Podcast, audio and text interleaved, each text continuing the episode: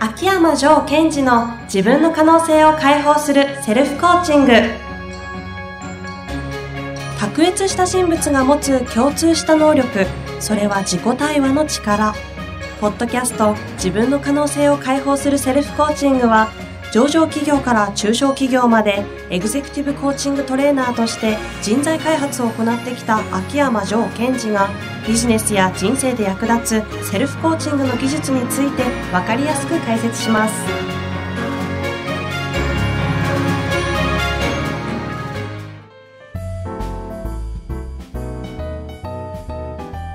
こんにちはナビゲーターの遠藤和樹です秋山城賢治の自分の可能性を解放するセルフコーチング第29回。城さん本日もよろしくお願いいたします。はいよろしくお願いします。早速今日のテーマに行きたいと思いますがはい。え今日のテーマは自分を生かす天才たちということでしたね。はい。もうこれがもう私がなんだろう一番言いたいことというか、はい。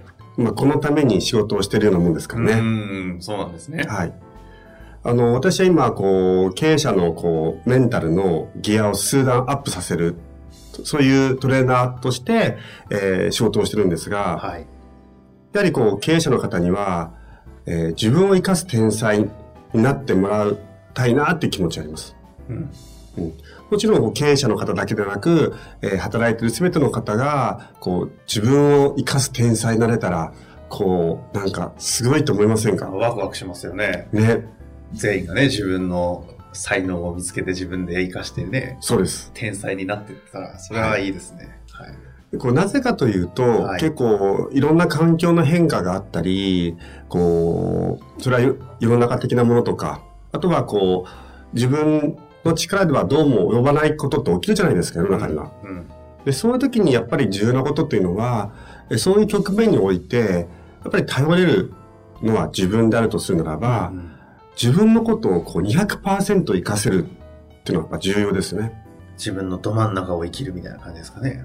うん、ど真ん中もそうだし、全てを活かせるみたいな。あで、あのーまあ、壁を抜けていく人たちとそうじゃない人たちっていう話が、このポッドキャストにもよく出てきますが、はいやはり、こう、壁を抜けていく人たちっていうのは、やっぱり自分を生かす天才なんですよ。うん。でそしてそういう人たちには共通のいろいろな特徴があったりするはい。わけですよね。はい。えー、自分を生かす天才になる。これには3つの鍵があります。ほう。なんか、いい感じですね。いい感じですか？ですか？は ?3 い。つの鍵があります。はい、で今日はその1つ目の鍵なるほど。伝えします。じゃあ、次回と、こう、二つ目に三つ目の鍵というのを教えていただけるわけですね。はい。はい。1つ目の鍵というのは、はい。えー自分をよく知るということです。言葉だけ聞くとすごいシンプルですね。うん。自分をよく知る。はい。で自分をよく知ると言いつつ、えー多くの方が自分のことを知らなかったり、はい。い、やー自分のことって一番自分ではよくわからないじゃないとかって言うじゃないですか。うんね。まあ、言いたいことはわかるんですけども、うん。うんでもですよ、自分のことはよく自分ではわからないんだよねって言ってしまうと、自分をよく知らないのに、どうやって自分のことを生かすことができるんでしょうかね。確かに。ね物の商品と一緒ですよね。その商品のこと理解してなかったら売れないように、自分も知らなかったら自分活かせないですよね。そうですね。で、自分を知るってことは何かというのは、うん、自分のことをこういいとか悪いとか、すごいとかすごくないとか、えそういうこう、根拠のない判断はここでは不要なので、うんまずはしっかりと向き合っていくということが重要です。うん。はい。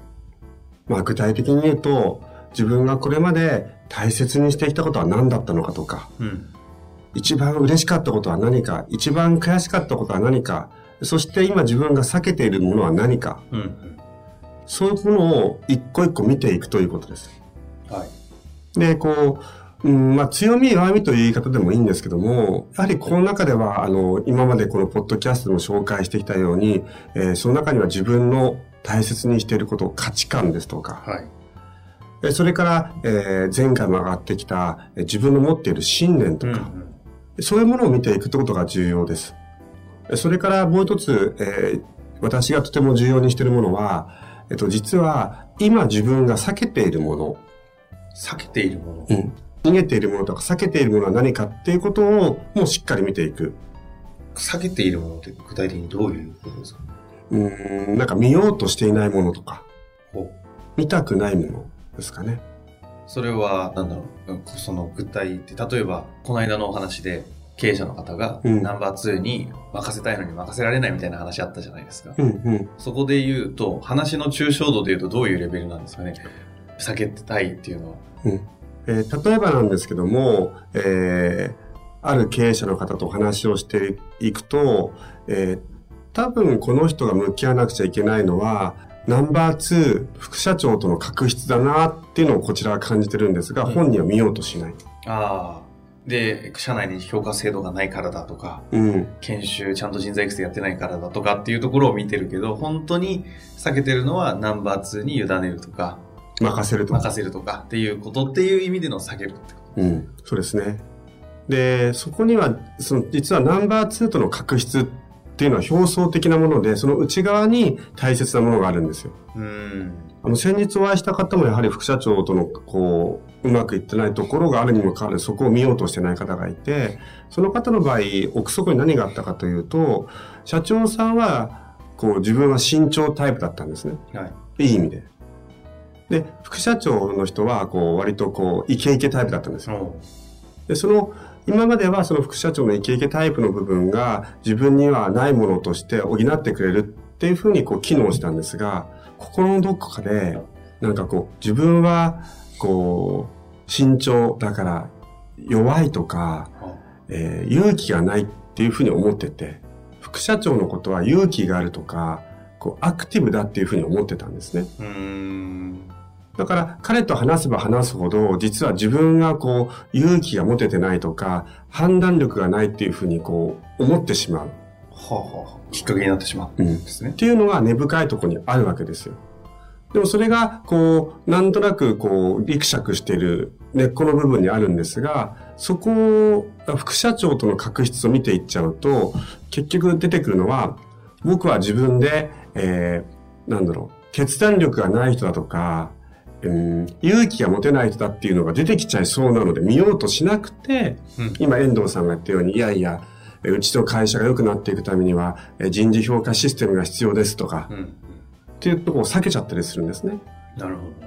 で、このように、こう、えー自分の向き合うべきところを向向き合っていくっていうのも、こう自分を生かす天才になるためには非常に重要なことなんです。その、ジョーさんで言う自分を生かす天才たちっていうのは、その、人が避けるような自分の避けたがるようなところを平気でこう見ていくんですか？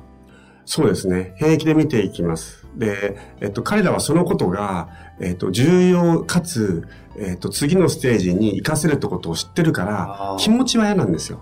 なるほど、なるほど気。持ちは嫌なんだけど、えーどっかそこでこう、ワクワクもしてるわけですよ。そこを見ることで嫌だけど、見ることでいけることも知ってるんで、はい見ちゃうわけですね。そうです。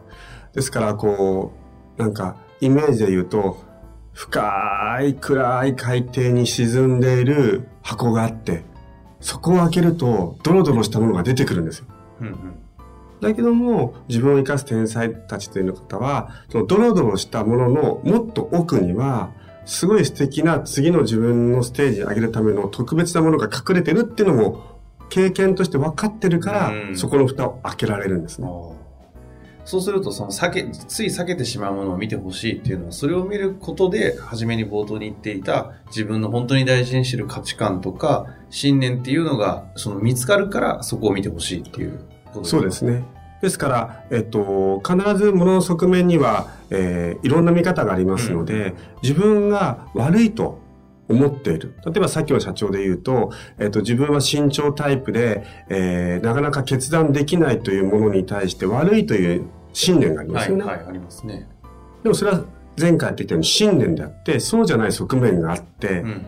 その部分をうまく活かしきれてないわけですよ。という意味においては、えーその自分がなんか出てきたら嫌だなと思う内側に、すごい重要なものがあって、実はその重要なものを使いまだ切ってないんです。これってすごいチャンスですよね。いわゆるこう潜在能力とかポテンシャルっていうのの一部はそこにもあります。うん。その使い切ってないってどういうことですか？ですから、えそれは自分が悪いものだと。そのドロドロしたものとか、自分の嫌なものは悪いものだと思って、それを十分に活かしきってないわけですよね。うん。その形を変えてあげれば、えっ、と、自分がまだ使ってない、こう、才覚とか能力っていうのは開花できるのに、その部分をまだ活用しきってないということなんです。うーん今回の自分を生かす天才の鍵の一つ目として自分をよく知るという話でしたけども、その、ジョーさんから見て、その自分をよく知っている状態っていうのは、今の話だとまず価値観とか信念をよく自分で認識しているとかってことだと思うんですけど、他に何かこうあるもんなんですかね？あ、あの、やっぱり一番の多くは、えー価値観と信念、あとは、あの、自己認識ですね。自分のことをどういうふうに認識してるか。ちょっとだけ具体的にどういうイメージですか、うんこれはあの質問の中で非常にこう、工事レベルの高いレベルの質問になってくるんですが、例えばあなたは誰ですかとうんうん。質問したときに何と答えるかですね。そのよ俗に言うアイデンティティみたいな、に近いものです。うん。で、あなたは誰ですかって言ったときに、えっと、例えば私は、こう、秋山ですとか、うんジョーですとか、それ以外にあなたは誰ですか？えー私はトレーナーですと。で、その、私がトレーナーですという自己認識を持ってると、その、アイデンティティですよね。そうするとトレーナーだという領域においてしか自分の力を発揮しないわけですよ。うんうん。ですから、自分がまずえ自分に対してどういうアイデンティティ、自己認識を持ってるかってことを見ていくと、えーその次のステージにふさわしいものかどうかって分かってきます。うーん。そうすると見ていくのは、自己認識とはい。価値観と信念。うん信念とか価値観は前回他にもやっているので、そのあたりを聞いていただくと、どういったものかっていうのはわかると思うんですけども、それを見ていくことが、ジョーさんで言う自分をまず知るということ、というふうな、思ってて大丈夫ですかね。そうですね。で、それを見ていくときの、まあ、コツとしては、やはり感情ですよね。感情。はい。うんですから、こう、自分がすごい嬉しいとか、えー自分が悔しいとかムカつくっていう時に、その自分に対する信念とか、うーん、価値観とか、あとアイデンティティがあるから、その感情を起こすんですよね。うんうんで、非常に見やすいのが、実は、その、いわゆるネガティブと言われている、認識されている感情の方が見やすかったりします。うん。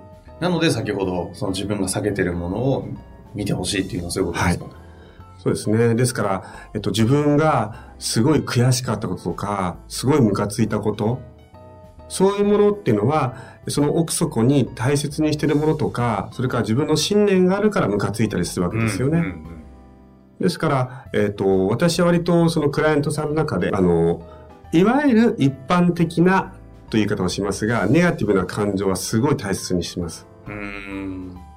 ですから、えークライアントさんが、これこれこれすごい嫌だったんだとか、実は小さい時に人には誰にも言えなかったんだけども、本当あれがすごい悔しかったんだっていうお話は、すごい丁寧に扱いたいしすごい重要視しています。そうすると自分で自分を知るためには、同じようにそこの自分が辛かった嫌だったみたいなところのネガティブな感情みたいなところは大事にしてほしい。すごい大事です。で、誰ですかね、そういうことを教えたの。そのネガティブな感情は悪いってみんな思ってるわけですよ。まあ極端なポジティブ思考みたいなのだとそうういうふうにん。なっちゃうんですかね。うん。そうです。で、これは多分なんですが、そのポジティブな感情っていうのは受け入れやすいじゃないですか。うんうんで、ネガティブな感情は受け入れづらい。なぜかというと、ネガティブな感情は悪いという、それこそ認識が入っちゃってる、信念が入ってるから、なんかこう、イライラしちゃいけないとかね、怒っちゃいけないってなるわけですよ。うんで、この間ある社長さんとも話した時に、やっぱりこう、部下のことをすぐ苛立っちゃうんですって。